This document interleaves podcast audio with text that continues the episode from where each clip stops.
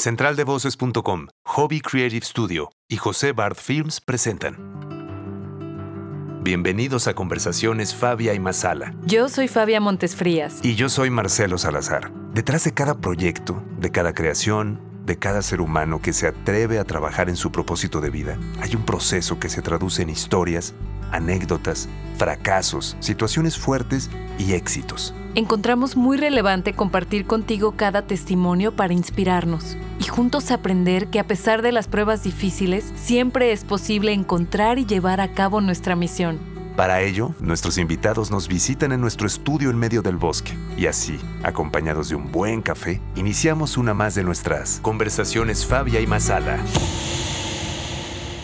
También siento yo que es eso, o sea, siempre va a haber quien conecte con tu mensaje y, como pues no existe la perfección, no existe el mejor, simplemente diferentes expresiones, ¿no? Hola, ¿qué tal? ¿Cómo estás? Me da mucho gusto saludarte. Yo soy Marcelo Salazar en nombre de Fabia Montesfrías. Bienvenidos a esto que es el episodio número 20 de Conversaciones Fabia y Masala. Estamos muy muy contentos de haber llegado a estos 20 primeros episodios. El día de hoy nos acompaña un invitado de lujo, un gran amigo, un extraordinario artista, gran cantante. Nos referimos a David Velasco, vocalista de la banda de rock mexicano Porter. Es una persona que vale la pena escuchar porque además de que su vida es muy interesante, tiene una forma muy particular de ver tanto el trabajo como la expresión artística. Nos quedamos con cosas realmente importantes de esta conversación, así es que sin más preámbulo te dejamos en esta conversación con David Velasco. No olvides también seguirnos en nuestras redes sociales arroba Fabia y Masala. Bienvenidos. ¿Cómo están? Me da mucho gusto saludarlos, darles la bienvenida Fabia Montesfrías conmigo acá. Continuamos en esta cuarentena. Fabia, ¿cómo estás? Así es, Marcelo. Muy bien, muy bien. Yo creo que estamos en un plan ahorita como de día por día. Sí, sí, sí. Como Tratando, de, tratando de no dejar que la mente de repente se vaya muy lejos y, y que nos haga preguntas de ¿y cuándo se va a acabar esto? Y entonces, ¿qué voy a hacer? Y poco a poco ahí bajando avión, haciendo, dándome espacio, ¿sabes? Eso me encanta, dándome espacio para hacer cosas que me gustan, que a lo mejor antes estaba el pretexto de no tengo tiempo. Claro.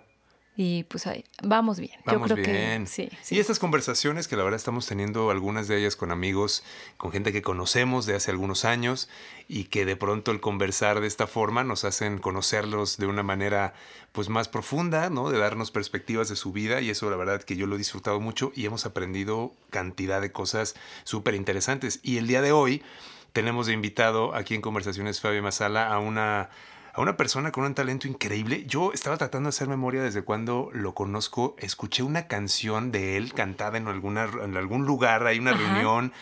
Yo dije, qué chingón canta este güey. No sabía ni quién era.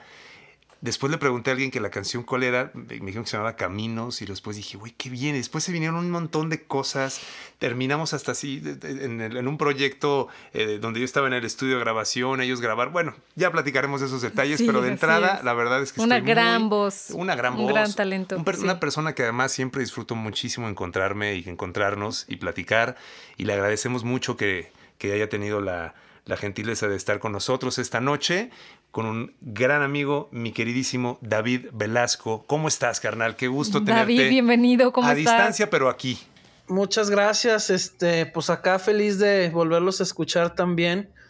Que por cierto, qué bonitas voces tienen. Este. Nah, qué chido, gracias. carnal. Gracias. No, te los juro, este. Digo, yo podré cantar muy bonito, pero su voz así como hablando es una cosa muy agradable, la verdad. Ay, muchas gracias, Carmen. Y, este, y por ahí tengo un par de anécdotas donde a mí siempre me tiraron carreta de mi voz, ¿no? Ajá.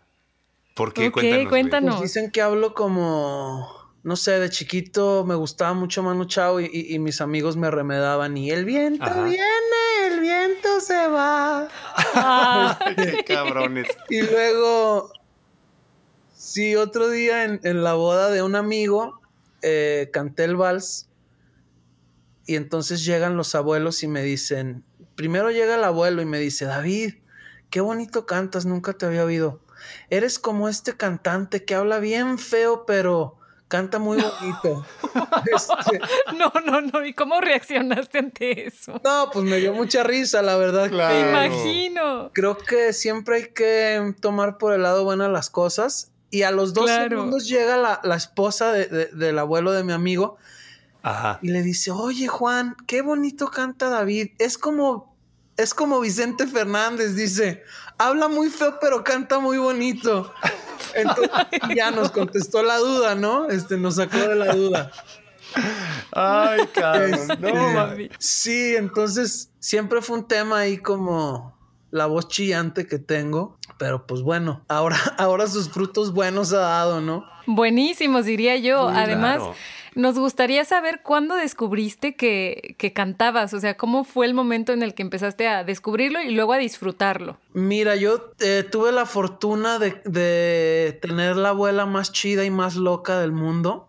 Ella componía por ahí ya, ya enferma ella se quejaba, ¿no? Decía, ¿qué va a pasar con mis hijas? Y mis tías le decían, nada, mamá, nosotros ya estamos grandes. No, ustedes no, mis canciones. y entonces, o sea que tu abuela era todo un personaje. Sí, sí, sí, este, ellos siempre fueron muy humildes, ¿no? Entonces dice mi papá que llegaba con mi abuelo y le decía, David, ah, porque mi papá es David y mi abuelo también, soy el tercer David. Ok, ok, bien. Llegaba y le decía, David, este, hace falta una alfombra para la sala. Y mi abuelo, no, pues no hay dinero. Entonces mi abuela pintaba la alfombra con grecas y todo, y todos los arreglos de su casa ella los hacía. Sí, tenía una, una creatividad envidiable, la verdad. Y en cuestión de canciones y poemas y cuentos hizo un montón y nos dejó ahí un legado importante, ¿no? Entonces, desde que estábamos chavillos, ella agarraba su grabadora de cassette y órale, pónganse a grabar. ¿Y usted qué va a grabar? Le preguntaba uno y no, pues yo no canto, abuelita. Pues cuéntate unos chistes o algo vas a hacer. ¡Wow! ¡Qué buena onda! Sí, entonces, este, hace como 10 años nos, nos grabó en CD las, todos los, todas las grabaciones que hizo. Y yo me di cuenta que de ahí, de, de una grabación que tengo como a los 5 años, ya era yo entonado, ¿no? Este, cinco años. Ajá, y me gustaba como que me enseñara sus canciones y me las... O sea, como que desde chiquito mostré mucho interés y, fui muy pegado a ella y, hacía unas muñecas así como de, de mallas y tela ya como eh, desechada. Y yo iba a su casa a hacer muñecas con ella, ¿no? Y, y entonces me acuerdo que para un Día de las Madres en la primaria, yo tenía ocho años, eh, en, la, primaria en la que yo estaba había un concurso de canto cada año, el Día de la Madre. Y el que ganaba el concurso le cantaba a las mamás ya el mero festejo, ¿no? Ok.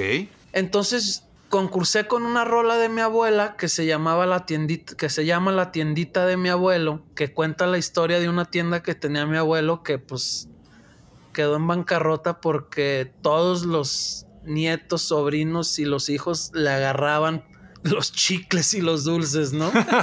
Entonces, gané yo con esa canción y el mero día del, del, espectáculo, llego yo al escenario de ocho años y pues yo creo que había unas mil personas y se me olvidó la canción. Hasta el día de hoy no me acuerdo o sea, me acuerdo del principio que dice, la tiendita de mi abuelo pronto, pronto va a quebrar. Si yo me sigo metiendo, ayudarle a despachar. Y hasta ahí me quedé bloqueado, ¿no? Ok. Este, Cañón. O sea, tú estabas ahí, digamos, ya te presentabas en el escenario te acuerdas de empezar a cantar y se te olvidó. Se me olvida una vez, pido que la repitan. Se me olvida dos veces, a la tercera ya el, el cuate que estaba ahí como encargado del escenario me dice, no, ya vas atrás. Este. Y ya estaba mi abuelita esperándome abajo del escenario, ¿no? Ok, ok. Y yo me acuerdo que por más. No sé, como por más traumático que pudo haber sido, para mí la sensación de estar ahí arriba fue como, wow, a esto me quiero dedicar, ¿no? Y... Ocho años. A ver, entonces, o sea, igual, ¿crees que fue por nervio que, que, sentiste ese bloqueo o fue por la impresión de lo que sentiste al estar en el escenario por primera vez?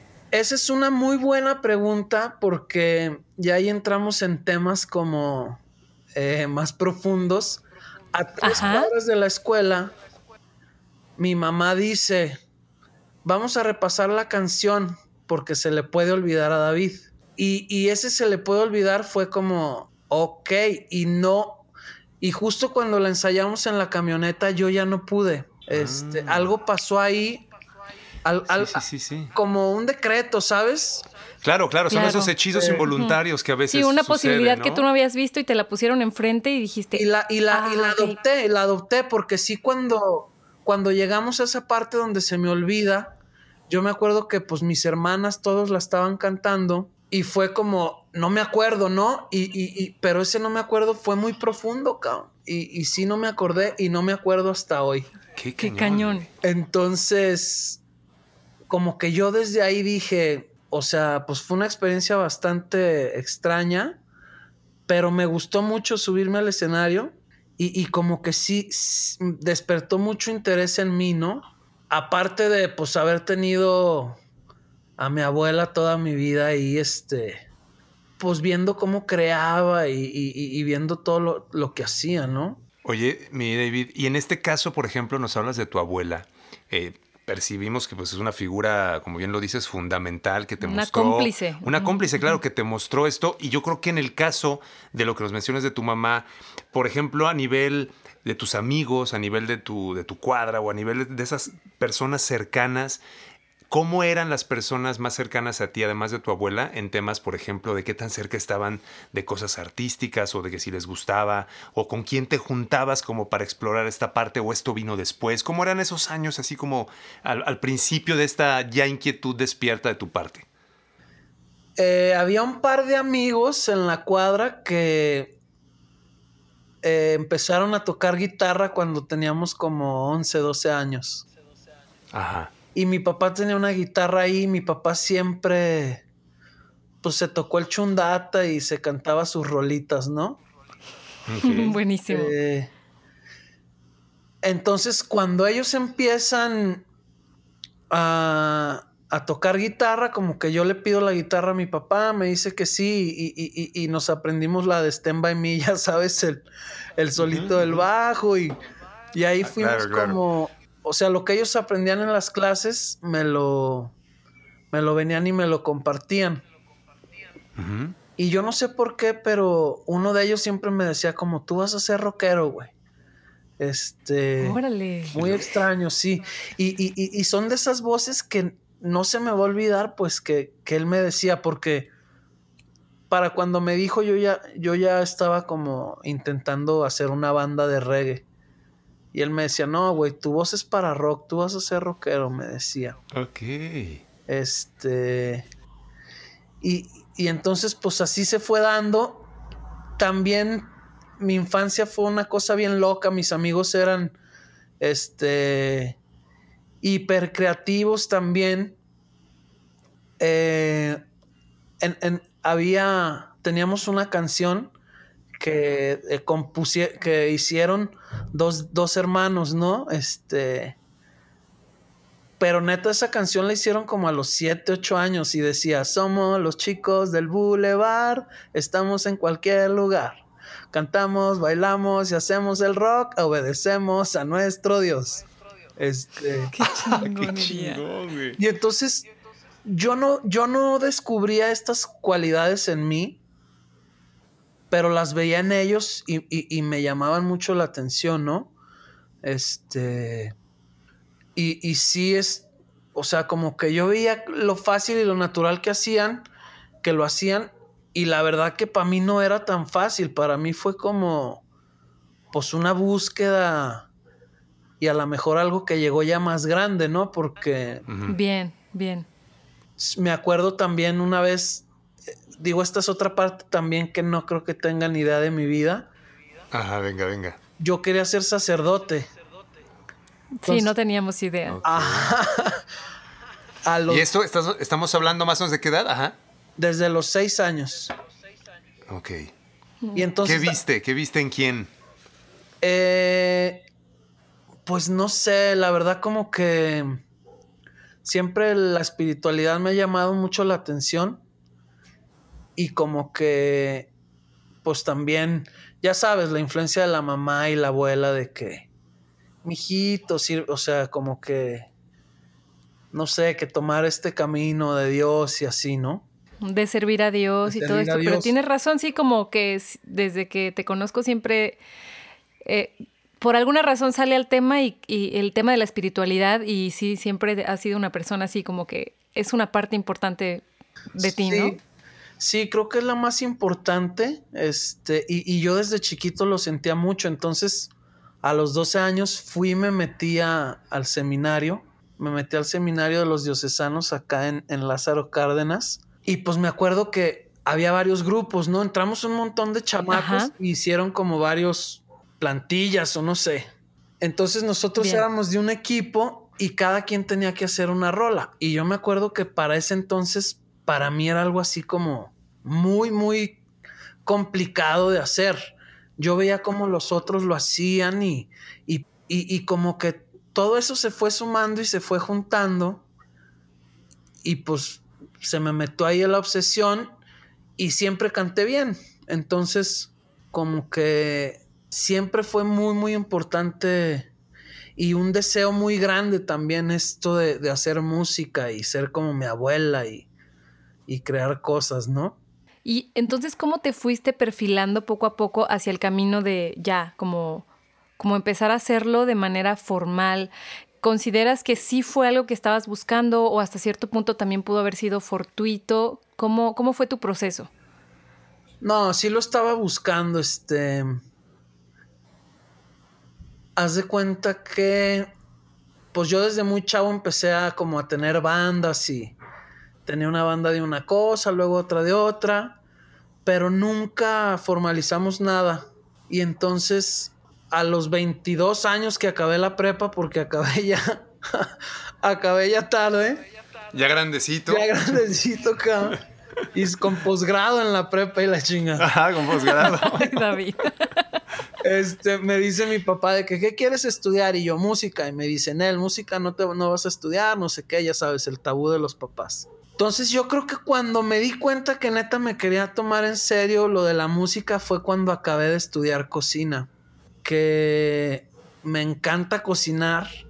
Lo considero un arte también algo súper, este, complejo y súper amplio. que requiere una dosis de creatividad inmensa sí, también. totalmente. Totalmente, pero a mí el hecho de estar encerrado en una cocina, en cuatro paredes, 8 o 12 horas, a mí me mataba, cabrón. Entonces, yo creo que ahí, como a los 23, 24 años, fue cuando dije, me voy a dedicar ya a la música. Y a la par como que compré mi primera interfase, compré este, mi primer computadora, me puse a grabar, me puse a hacer cositas. Y entonces como no había tenido yo éxito teniendo bandas, me puse a hacer mis cosas. Y tocando como el tema ahorita de, de ese entonces, el otro día me encontré el primer disco de rolas que, ay, ¿cómo se dice? Que registré. Llegué a casa de mis papás para traerme cosas acá a mi depa y me dice mi mamá, ah, aquí están tus registros de tus rolas. Y veo un, un, cassette que decía del 2008, caray. Wow. Ok.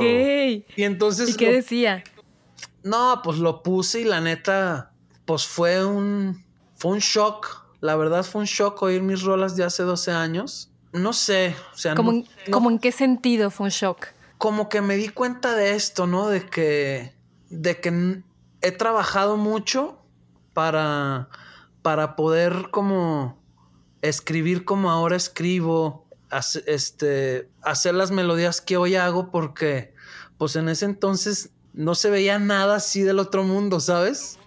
Sí, sí, sí. Entonces como que fue un shock bonito de decir, güey, le he cambiado sí traía ciertas herramientas en el morral, pero pues no es así como que nací siendo un genio, ¿no? De la música. Es que justo, mira, me gustaría mucho detenerme en ese, en ese punto, David, porque ahorita que mencionabas de tu etapa en el seminario, de ver a los demás con qué facilidad escribían, de, de maravillarte por eso, Me gustaría si nos puedes compartir, a mí me intriga mucho eso de, quien escribe, ¿no? De, procesos creativos eh, ajenos, me fascina escuchar qué pasó o cómo podrías tú acordarte de qué fue lo que sucedió cuando empezaste a romper, digamos, con esa barrera que te impedía, al menos que parecía que te impedía escribir, ¿cómo fuiste trabajando, labrando esa posibilidad para ya decir, ah, cabrón, a ver esta canción, ah, no, mira, esta sí, y esta, como ese, ese camino, pero de esa etapa donde pudiste decir, pues sí estoy escribiendo, cabrón, ¿no? ¿Cómo, cómo, ¿Qué te acuerdas de esos momentos? Em, pues yo antes de Porter lo hacía de una manera como muy suelta y muy natural. Y, y había rolas que, que salían bien y otras no tanto yo creo que a mí lo que me pulió fue, fue tener primero a, cuatro o a cinco personas como diciéndome esto sí, esto no. Y entonces ya como que tomando sus comentarios. Ajá. Oye, ¿por qué sí? ¿Por qué no? No, pues por esto. Entonces ya iba yo entendiendo como un poquito más y puliendo mi, como mi entendimiento en, en, cuanto a lo que es hacer una rola, ¿no? Porque pues al principio lo hacía de una manera muy inocente y como se daba. Sí. Pero pues ahora que estoy un poquito más grande y no estoy, y, ya no estoy tan pendejo porque sigo estando pendejo. como que, como que digo, pues claro, todo tiene como fórmulas y, y hay maneras de, como decía este como abordar la creación desde, un punto con, herramientas, pues no de cero. Entonces para mí Porter fue importantísimo porque fue en, como la cabeza del productor y de mis, de mis cuatro compañeros de banda en ese momento, como por aquí no, por aquí sí, y, ir como entendiendo qué es y cómo hay que decirlo, ¿no? Obviamente también hay estilos. claro. Entonces, y siento que yo he hecho mi, eh, estilo gracias a, toda esta, a todo este feedback que, que tuve, pues. Me gusta escuchar eso que dices porque finalmente el compositor se va construyendo no siempre sobre el mismo camino, pero el escuchar opiniones, a veces, híjole, uno a veces no se da cuenta de lo importante y lo que te puede ayudar, como lo estás diciendo, ¿no? Escuchas opiniones y eso te va puliendo, como dices, y te ayuda a ver puntos ciegos. puntos ciegos y avanzar y avanzar. Y la neta te hace mejorar sí o sí, ¿no? Yo creo que es importantísimo siempre escuchar al güey que tienes enfrente, cara. Porque si te está diciendo algo es porque algo de verdad hay, ¿no?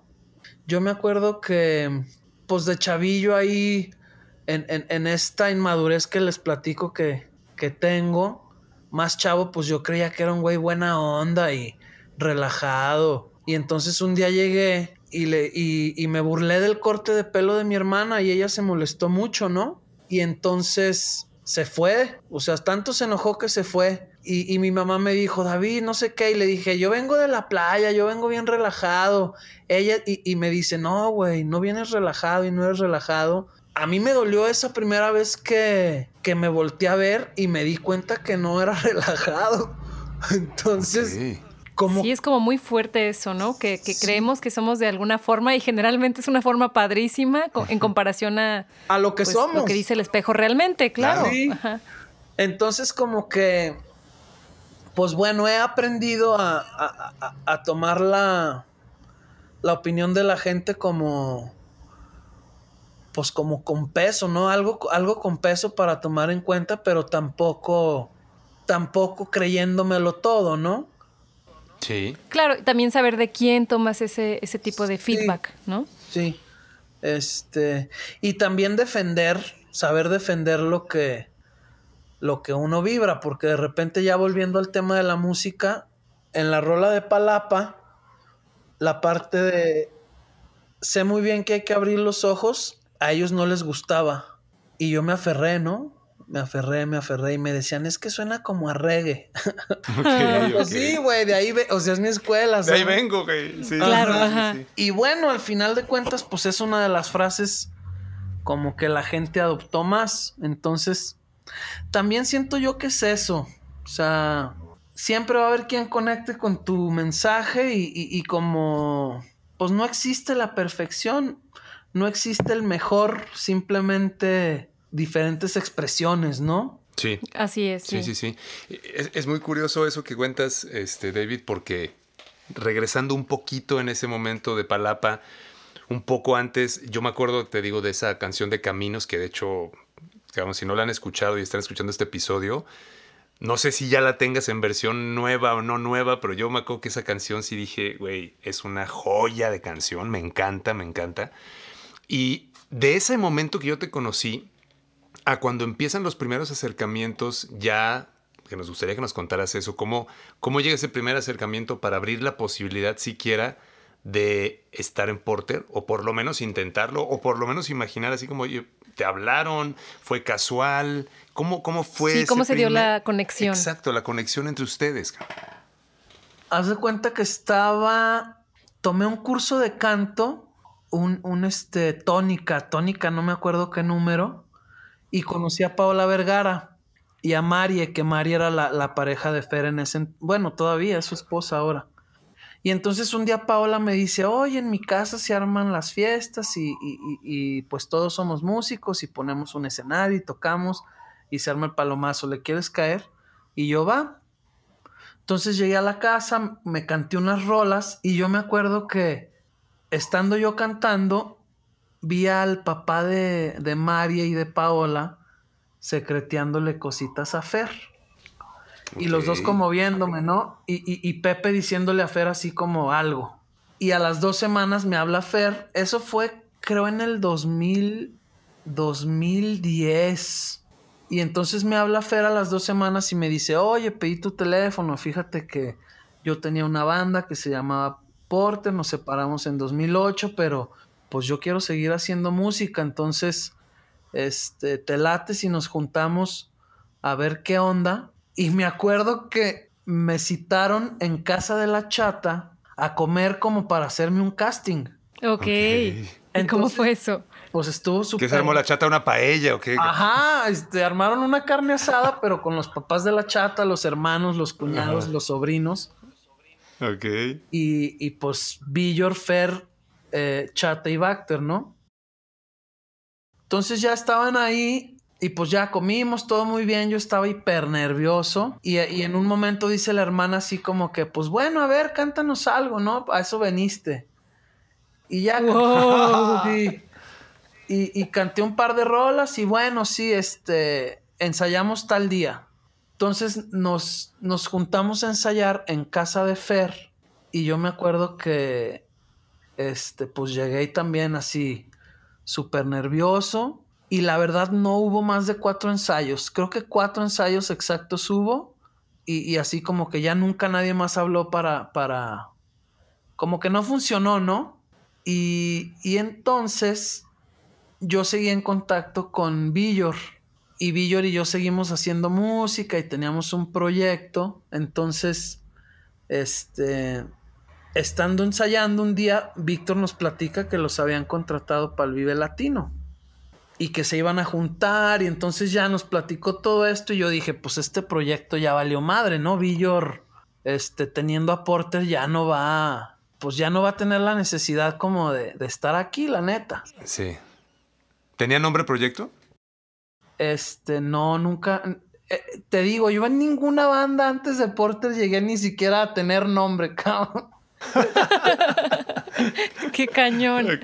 como que era una cosa así este, pues no sé, muy loca. Ajá. Y entonces se van al Vive Latino, tocan, este, regresa Villor y me dice, no, pues los voy a, no voy a poder ensayar dos semanas porque nos vamos a, al sur a, a, grabar el nuevo disco, a componer el nuevo disco. Entonces Villor se va y cuando regresa, pues oh sorpresa que, que, me dice, David, ¿cuánto nos cobras por cantar con nosotros, güey? Ah, caray, así te la soltó. Así, o sea, entrando al estudio no dijo hola. Dijo, David, ¿cuánto nos cobras por cantar con nosotros? Y le digo, ¿a poco ya valió madre otra vez, güey, tan rápido? este, y me dice que sí. Entonces le dije, güey, el concierto eran dos semanas y fue aquí en Guadalajara, un Loud Blue. Le, digo, le digo, yo por supuesto que canto con ustedes, güey. Más bien ustedes confían en que yo cante, que no me sienten una sola rola. lo que te iba a preguntar, ¿a ti te gustó algo de Porter? ¿Escuchaste Porter? ¿Tenías algún contacto con el Porter previo de alguna manera? Buena pregunta, sí. Mira, te voy a ser bien honesto, la neta.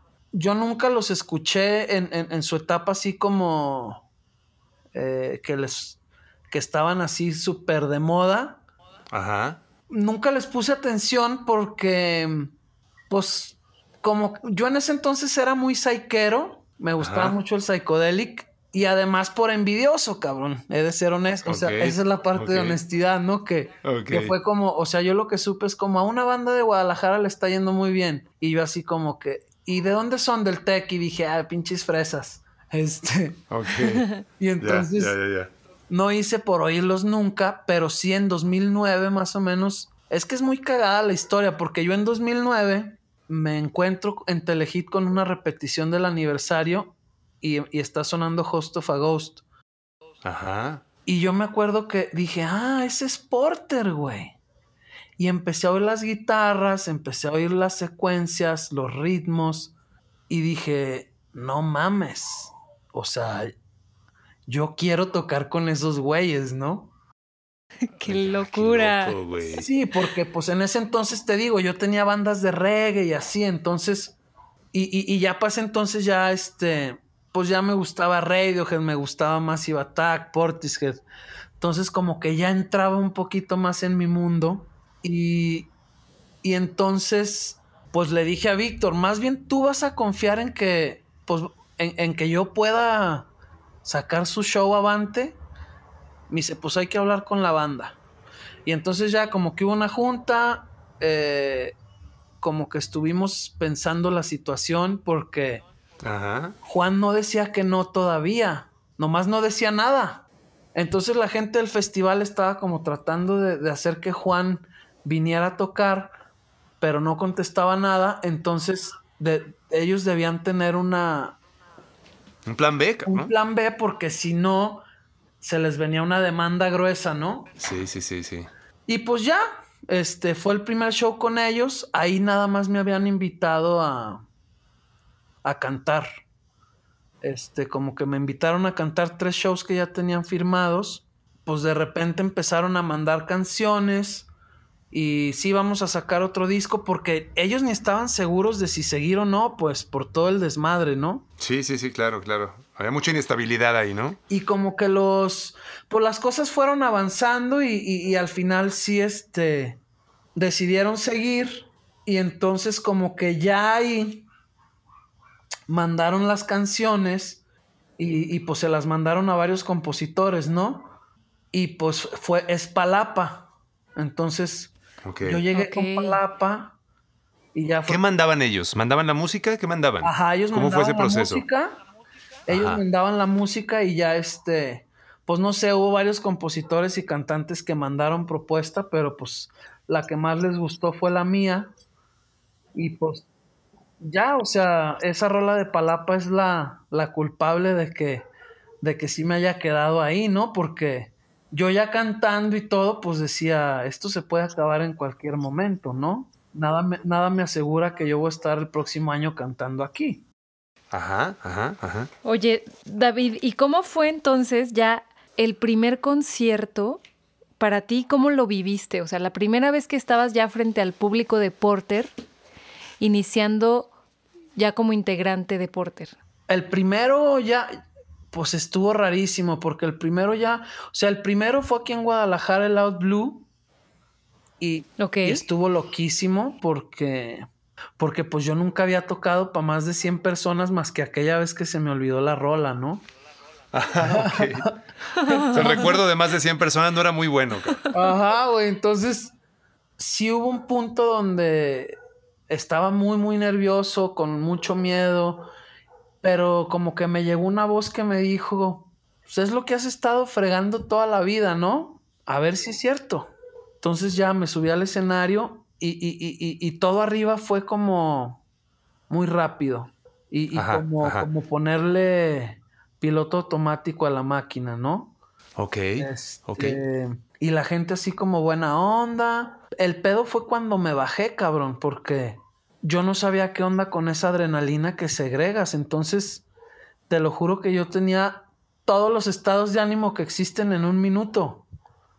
O sea. Oh, sí, claro, güey. Pues es que si fue la primera experiencia de ese nivel, obviamente el cuerpo dijo, ¿qué pedo? ¿Qué es esto? ¿Qué pedo? Entonces, iban mis papás, ¿no? Entonces, en cuanto me bajé, le hablé a mis papás. Les dije, ¿dónde están? Vámonos. Estamos aquí del lado derecho del escenario. Entonces, a la hora que me despido de, la banda, pues todos bien sacados de onda, así como que, güey, pues ya acabamos lo difícil, ¿no? Quédate a festejar. Quédate a disfrutar, claro. Ajá, y yo no me acuerdo qué paro les dije de que al otro día tenía no sé qué. Este, y me fui. Entonces me acuerdo que mi papá, pues también andaba todo así como feliz y. Sacado de onda, claro. Sí, y, y como que, pues, no sé, tenía tal vez 30 años sin salir de noche, cabrón, este. Ajá, ajá. Entonces no podíamos salir del estacionamiento y yo me acuerdo que me, enojaba, me ponía feliz. ¿Quieres que yo maneje? Le decía. Y, y él, no, a ver, tranquilo. Y entonces en una de esas sí le dije, no me vuelvo a subir a un escenario en mi vida, güey. Me siento... Ah, de plano sí sentiste eso, güey. Sí, le dije... Ok. Le dije, me siento muy, muy culero, cabrón. Y entonces mi papá en su gran sabiduría me dice, mañana que estés frío me dices, este. A ver si sí. A ver si es cierto, ¿no? Y pues claro que al otro día estaba yo viendo los videos y las chingadas. Sí, claro, güey. Y el primer. Eso, eso que. Ajá. Ese fue el primero, digamos, primero, primero. y luego viene el primero donde ya, digamos, habían formalizado. Ya era yo parte de la banda. Ese estuvo muy cagado porque eso fue en Pal Norte. Ah, ok. Entonces, imagínate, era mi segundo o tercer show con la banda. 40 mil güeyes. Este todos esperando a Juan. Y entonces ya salimos. Y me acuerdo que pues todo iba. Todo iba muy raro porque terminábamos. Terminábamos de tocar y nadie aplaudía. No, no, no, no, no, qué caña. Nadie, 40 mil güeyes así viéndome, nada más como, ¿sabes? Como, pues a ver, a ver qué. Y, en una de esas, y, como que eso dije, bueno, esto no hay pedo, pero en una de esas volteo y estaba Natalia Lafourcade, Café Tacuba y Hello Seahorse, todos en el escenario viéndome. Ahí fue donde sí me cagué, cabrón. Este, entonces, pues sí estuvo así, pues fueron experiencias muy fuertes, cabrón. Claro, claro. Seguro que sí. Oye, pero ¿qué, repertorio traían, por ejemplo, en ese momento? ¿Qué estaban tocando? ¿Ya venían con Moctezuma? No, todavía no, ¿va? Solo existía Palapa. Ah, ok. Palapa y el resto, y, lo anterior de Porter, digamos. Y ajá, este, pues donde los ponis pastan y que también, no sé, en los festivales tocas nueve, diez rolas. Claro. No era, no era así como un gran set, pero... Pero sí fueron experiencias muy, muy duras, cabrón. No, claro, claro, claro. Pues eres un tipo muy sensible, o sea, te percibo como un tipo muy sensible y esto que me cuentas de lo que te pasó en este primer show, pues también me lleva a otra pregunta que, que te iba a hacer más tarde, pero me gustaría hacértela ahorita. O sea, ¿cómo, ¿Cómo has trabajado? Porque definitivamente estas catarsis que de pronto, digo, hablando el otro día, por ejemplo, con Fer, cuando platicábamos con él, nos decía, es que yo no puedo estar en una, abajo del escenario no puedo, o sea, si está en un, un concierto multitudinario, no puedo, o sea, energéticamente me cuesta mucho trabajo. ¿Tú cómo has eh, ido trabajando o ido adecuando tu, tu, ser interior, digamos, a todos estos vaivenes energéticos tan fuertes de tanto estar ahí en, en, este centro de epicentro de toda la sí, muchísima intensidad. Pues mira, yo te lo voy a contar a como yo lo entiendo y, y, como yo lo, lo, he, lo he como percibido. Efectivamente, en los festivales o en los conciertos se mueve una energía impresionante. Pero yo en mi persona, cuando me hace mal esa energía, es cuando he pensado que, que es para mí. Este. Como te la apropias, digamos. Ajá, como yo aquí soy el importante y. Y yo aquí, este. La gente viene a verme, cabrón, ¿no? Y, y como que poco a poco fui viendo que, que pues no, que me hacía daño y te quedas te quedas como perturbado. Entonces llegó un punto donde me di cuenta que eres nada más como un maestro de ceremonias y, lo bonito de, los festivales, de, de, los conciertos, es que las intenciones están unidas. No hay otra congregación de gente tan cabrón en donde, en donde haya como, en donde no haya eh, discrepancia. En un partido de fútbol están unos contra otros, ¿no? Claro, claro, claro. En los conciertos la gente está unida. Entonces yo siento que son como focos de energía que al final de cuentas, pues tú estás, tú estás brindando tu energía igual que cualquier otro que está ahí. Bien, bien. Entonces no te, no te la dueñas, no te la apropias, solo la disfrutas y la, y la observas, ¿no? Y entonces, como una chamba, te bajas, acabaste de chambear y, bueno, hay quienes se quedan, yo me voy a mi hotel y, y ya como pues borrón y cuenta nuevo, ¿no? Ahí este ahí, nos vemos. Sí. También no se puede como olvidarlo, ¿no? Por ejemplo, ahora que estuvimos en el Vive Latino, la neta, pues no sé, cabrón, como que tener tanta gente enfocada, cantando, disfrutando, feliz, hace que uno sienta que vuela, güey. No, claro, claro. Este, y además te dejaron súper arriba porque eso fue justito antes de todo esto, ¿no? Exactamente. Oye, David, ¿y cómo fue? No sé si recuerdes las primeras veces que, que ya sentiste esta bienvenida, esta como, este abrazo del público de, va, ok, ya, eres parte de la banda, como, bienvenido. ¿Lo tienes presente? Los primer, las primeras veces fue en, shows chicos. Hubo una primer gira que nos aventamos así como por Estado de México y Michoacán y así.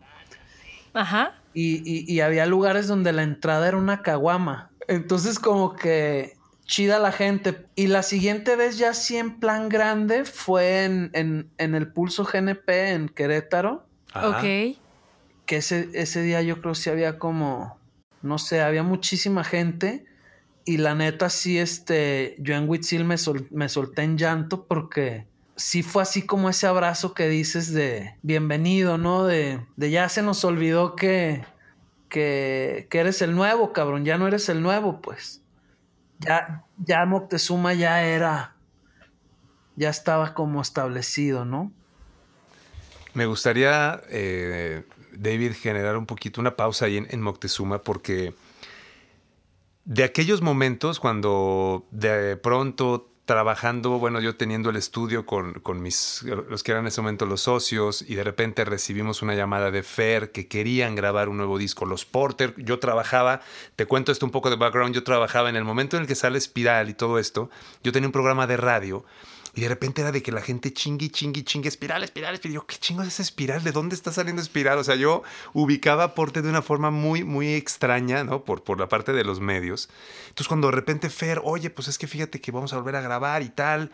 Y entonces llegan ustedes al estudio y llega Héctor Castillo y me empiezo a dar cuenta de lo que se estaba cocinando en, en, ese momento, cuando todavía no tenía muy claro qué sucedía, porque fueron sesiones breves, pero me gustaría que nos contaras esa etapa, ese momento donde empiezan a gestar el que para mí es uno de los discos más eh, representativos, más increíbles que yo he escuchado de la música hecha en México desde probablemente los últimos 15 años, si no es que más, ¿no? Yo realmente me encanta ese disco y me gustaría ahora escucharte porque habiendo entrado como entraste, habiendo propuesto lo que propusiste, ¿no? En el caso de Palapa, me intriga mucho saber esto, cómo, cómo se fue dando. Percibí que de pronto, como todo proceso creativo, tuvo sus, sus encontronazos, sus accidentes, sus, sus, llegues, digámoslo así, pero ¿cómo lo viviste tú, David? ¿Cómo viviste todo esto de creación de, ese mundo de letras, de melodías, de texturas?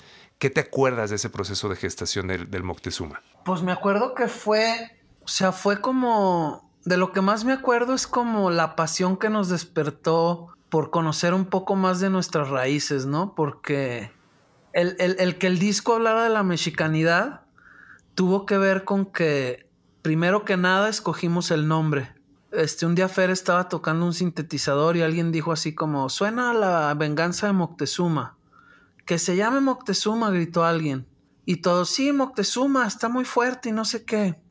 Entonces un día llega Bacter y me dice, David, no podemos hacer un disco que se llame Moctezuma y no hable de México.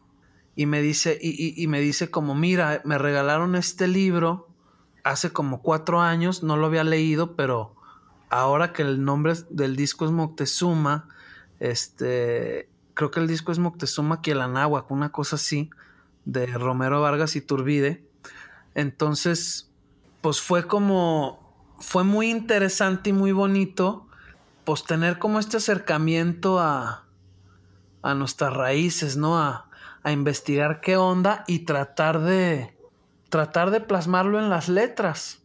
Entonces, y además como con toda esta, con todo este misticismo atrás, ¿no? De un libro que te regalaron hace tanto y no lo habías leído, ¿por qué hoy? Entonces, lo que, lo que propone este libro, pues es una historia muy diferente a la que nos han contado. Y, y habla de, pues habla de cosas muy bonitas acerca de nuestra religión, de nuestra tradición y de todo, pues no sé, como la, la cosmovisión que tenía la gente en ese entonces. Entonces, pues por una parte eso fue como súper chido, pero por otra, la neta también yo tenía mucha inseguridad de que a la gente le fuera a gustar. Este, sentía una carga tremenda de, de, pues de hacer lo mejor que pudiera, ¿no? Y de, y de a lo mejor como, como, oye, yo creo que sería mejor, o sea, porque me decían mucho como, güey, no queremos que la gente se saque de onda, entonces tienes que mantenerte agudo como Juan. Entonces yo sentía así como que, pues, como que no podía ser yo, tenía que, tenía que hacer algo que tuviera mi esencia, que fuera genuino, pero que también cuidara ciertas, ciertas cosas, pues. Entonces fue un trabajo, pues muy chido, por un lado, porque también yo nunca había estado en un estudio, entonces estar ahora sí como mi trabajo es ir al estudio, mamá, y vengo, ¿no? Claro, claro, güey, claro, y, claro. Y estar yendo un mes al estudio, dos meses, este, pues una experiencia nueva, súper con Héctor Castillo, como dices, este, no sé si te acuerdas, pero en su disco duro decía Roger Waters. Sí, sí, sí, sí, sí, güey. Este Como de qué pedo, qué hace eso ahí. Ajá, como güey, este vato está grabando a Roger Waters y ahorita nos está grabando a nosotros, cabrón. Este, y, es, y están las maquetas en el mismo disco duro. Ajá. Este, ajá. como. Claro. Y, y, y, ha sido ingeniero de Bjork y produjo a Cerati, no sé, como. Y que nos íbamos a comer y de repente, oye, ¿qué onda con David Bowie? ¿Cómo graba? ¿No? Ajá. Sí, o sea, como acercarte a este. Pues al, al, al rango más alto de artistas, cabrón. Y sentir que ahí estás, ¿no? Y entonces, pues por un lado fue así como. como el ensueño. Pero pues la neta, no te voy a mentir, me tenía yo que anestesiar muy cabrón en ese entonces para. para no sentir toda esa ansiedad, pues. Sí, la presión también, ¿no? Sí, exacto. Oye, David, y entonces viene, viene esta parte ya de, de, Sale el disco. Creo que, bueno, generó comentarios. Digo, la, la banda, es, es, importante decirlo, porque la banda tuvo un pico muy alto. Después tiene esta reunión en Vive Latino. Después viene esta gestación de Moctezuma. Y la banda como que tenía que ganarse de nuevo a cierto público, pero por ejemplo en mi caso, y seguramente no soy el único, sino seguro hay muchísimos más, pues que mi primer disco que realmente disfruté de deporte fue Moctezuma y para mí fue una banda completamente diferente y nueva. Creo que esa parte de, de volver a, reconquistar al público anterior, pero además de generar nuevo público, ¿cómo fue toda esa etapa para ya llegar a las batallas? Entonces decir, bueno, ok, estamos en este momento, somos este porter que ya tiene seguridad, vamos a escribir más. ¿Cómo se sentían? ¿Cómo, ¿Cómo te sentías tú ya con todo esto? Pues la verdad que es con mucha presión también. Yo no sé, no sé, pero siento que el segundo disco de, de muchos artistas puede ser todavía más... Para mí fue más difícil que el primero, creo. Porque en el primero pues había toda esta emoción de hacer cosas nuevas, como esta emoción del reencuentro, esta energía nueva. Y en el segundo fue como ahora tengo que mantener lo que ya logré, ¿no? Por eso el disco se llama Las Batallas, porque grabar ese disco fue de las cosas más difíciles que yo he hecho en mi vida. Me gusta mucho contar esta historia como para que se den cuenta de, de lo que se vivió, pero afuera del estudio había una jardinera como de 10 metros llena de tulipanes. Al mes de estar ahí no había un solo tulipán vivo, todo estaba seco. Entonces, este, no sé, Moctezuma por lo mismo que, el nombre se dio tan fácil, que, la información de qué hablar llegó así, y ahora sí había que gestar un proyecto desde nosotros, desde cero, pues yo sí me sentí algo perdido, la verdad. Y, y no sé, este, la neta, también hubo cosas chidas, pero, pero sí fue un proceso muy, muy cansado este, y, de mucho batallar, pues. Actualmente y después de este proceso con las batallas, ¿qué sientes que implica, bueno, por ejemplo, ya en, tu experiencia personal, ¿qué, ¿qué, ha implicado, qué significa trabajar en equipo, estar en una banda? ¿Cómo ha sido para ti? Pues trabajar en equipo siento que es una de las cosas con las que el hombre tiene que trabajar sí o sí en su vida como para pasar de nivel para ponerle palomita a, esa, a, ese punto, porque mm, la verdad es muy enriquecedor, como que siempre el, tener una obra con 10 manos, 5 cabezas a, con una, pues tienes que ser un gran genio, ¿no? Para... Claro. Entonces como que requiere de mucha madurez, como de entender que, que pues que tienes que ceder, que tienes que poner mucho de tu parte para que las cosas pasen, para que la energía esté bonita cuando estás chambeando, este, respetar mucho a tus compañeros, ser delicado en cómo les dices que sí te gusta o que no te gusta la idea. Entonces, como que es un reto, es un reto bien padre porque al final de cuentas cuando logras algo en equipo, pues es muy satisfactorio, ¿no? Ver que, que te pudiste poner de acuerdo y que y que la obra va a crecer, pues tiene más sabores, pues tiene más elementos. David, ¿cómo, cómo estás ahorita? ¿Cómo, ¿Cómo está David Velasco? ¿Cómo te sientes con tu... Tengo mucha, mucha inquietud también de, del otro día que me hiciste eh, llegar el video este de, de, de, la versión maravillosa de Cucurrucucú. Ay, me encantó. Gracias. Que de verdad cuando lo escuché dije, puta, güey, mándame más. me, gusta mucho lo que haces, lo sabes, y, te pregunto cómo estás, porque creo que también esta parte de artista David Velasco, además de, David Velasco en Porter, ¿cómo te encuentras, cómo te sientes, cómo te ha, qué has reflexionado de todo esto que estamos viviendo, cómo, cómo lo has sido, si es que lo has sido ahí eh, digerido, cómo, cómo te sientes y sobre todo, te digo, esta parte creativa del David Velasco que bueno, pues sigue siendo un, gran artista y un, y un, creador que seguro está todavía generando un montón de cosas, ¿no? Sí, este, pues yo estoy feliz ahorita porque estamos grabando un nuevo disco con la banda y yo estoy grabando mi disco de solista ya por fin. Buenísimo, qué, buena noticia. Felicidades, carnal. Y, y, y, no es uno, ¿eh? son dos. Este. Ah, bueno. Estamos listos. Valió la pena la espera. Para escuchar. Este es, uno como David Velasco y es otro proyecto como más electrónico que, que, por ahí tengo un nombre, pero no sé todavía si se queda, entonces ya se los diré en su momento. A su tiempo, a su tiempo, bien.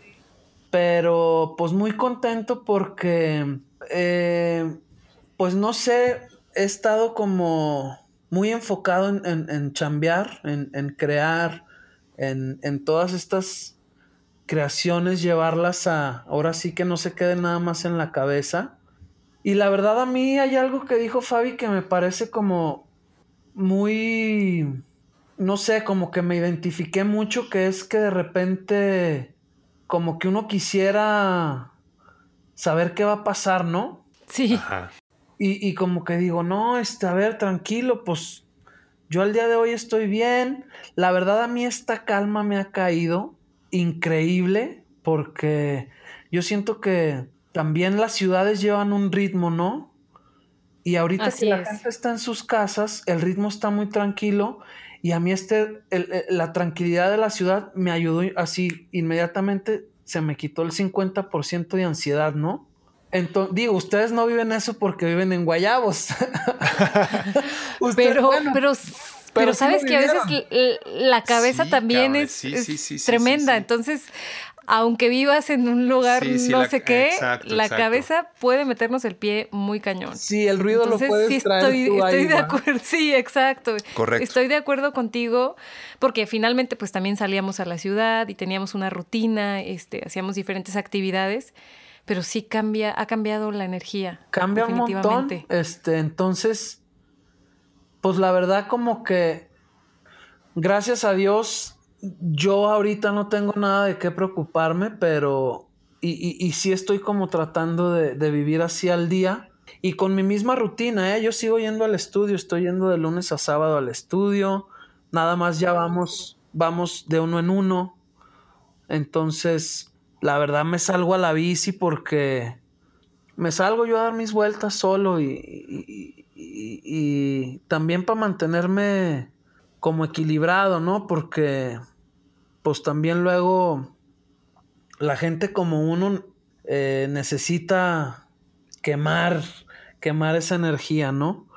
Y pues sí, de repente como que me vienen todas estas preguntas de si es la única razón el coronavirus, qué está pasando políticamente, cosas que no están en mi control que una vez más me, enseñan a soltar y a, y a, darme cuenta que no tengo el control de absolutamente nada. Entonces, este, pues también ha sido un gran maestro esto del coronavirus porque, pues sí, día a día tengo como que porque tengo unos amigos que ya hasta se fueron al cerro y vendieron sus estudios y el mundo se va a acabar, ¿no? Y, entonces como que yo hace tres años hubiera pensado eso, cabrón, y estaría todo alarmado, pero ahorita digo, yo no puedo eh, influir sobre lo que va a pasar y pues lo que pase el día, el día que pase, pues lo mejor que pueda hacer, no sé, como que también agradecer que hoy estoy vivo, que puedo ir a trabajar, que que se están moviendo las cosas en mi proyecto con la banda. Nos acaban de dar así una super noticia de una colaboración ahí que, esperemos que suceda. Qué maravilla, felicidades, felicidades. ya nos tocará escucharla. Sí, entonces como que sí digo yo, no tengo por qué hacerla de pedo ahorita, ¿no? O sea, en realidad no tengo, cabrón. Es la mejor postura, totalmente. Es que todos, si les escarbamos, tenemos muchas cosas muy buenas, ¿no? Que, agradecer y no perder de vista esa parte. Y, te cambia el día. O sea, cuando te levantas pensando en tus carencias, lo puedo afirmar que te vas a. te la vas a pasar no tan bien como cuando te levantas y agradeces por lo que tienes. Exactamente, exactamente. Parece una sutileza, pero te cambia totalmente el chip. Totalmente cambia el día y, la forma de sentir de uno. Entonces, este, gracias a Dios me agarró en esta, en este sentir la cuarentena, cabrón, porque me ha agarrado de malas y, y, no sé cómo estaría, ¿no? Pero. Sí, sí, sí. Pero sí, este. La neta. Te digo, el año pasado con las batallas fue un año muy difícil, pero también todo este año ha, ha habido. Pues como mucho trabajo propio y, y una cosa que me quedó bien clara este año, estar bien cuesta mucho trabajo. Estar bien es, es este, una cuestión de compromiso, de disciplina, de ganas. una chamba de todos los días, ¿no? Exactamente. Y estar mal, pues no es, no es algo agradable, pero es, es tirarte a ver a dónde te lleva la vida. Y entonces, como que pues esa, esa situación, ¿no? De si quiero estar bien, pues tengo que echarle ganas para estar bien, cabrón, porque los días que hago lo que tengo que hacer, me voy a la cama tranquilo y me siento bien. Los días que me doy permiso de, de hacerle un dañito a mi cuerpo ahí a través de la comida, de ciertas cosas, pues no me siento tan bien. Entonces también como pues me di cuenta de que depende de mí cómo quiero estar, ¿no? Es, una, es un trabajo muy, como dice Fabi, de todos los días y la decisión es de todos los momentos, ¿no? Porque sí, es como irlo construyendo. Lo vas construyendo y, y, creo que lo que podemos hacer es lo que tú estás diciendo, ¿no? Hacer lo que tienes que hacer, lo que tenemos que hacer y llegar al día en el que, perdón, llega el momento en el que llega la noche y te vas tranquilo a la, a la cama. Sí, y está increíble porque si bien hay cosas que, como lo comentaste, no controlamos y tenemos que fluir ahí, definitivamente es un soltar que puede generar un poco como de temor, pero a la vez libera, decir, bueno, no tengo el control de estas cosas. También por otro lado el decir, bueno, hay algunas otras que sí, sí están bajo mi control y que me pueden ayudar a estar mejor. Claro, que mi energía se pues vaya en esas, ¿no? a, darle por ahí todos, ¿no? Sí, es... Dime, dime, Chelo. No, nada, nada, David, adelante. Este... Pues no, es que se me fue el rollo. No, no te preocupes, güey. Yo, yo de entrada, en verdad, te queremos agradecer muy, muy especialmente por, por esta charla. Eh, sabes que te, apreciamos y te admiramos un montón. Ya teníamos muchas ganas de platicar contigo.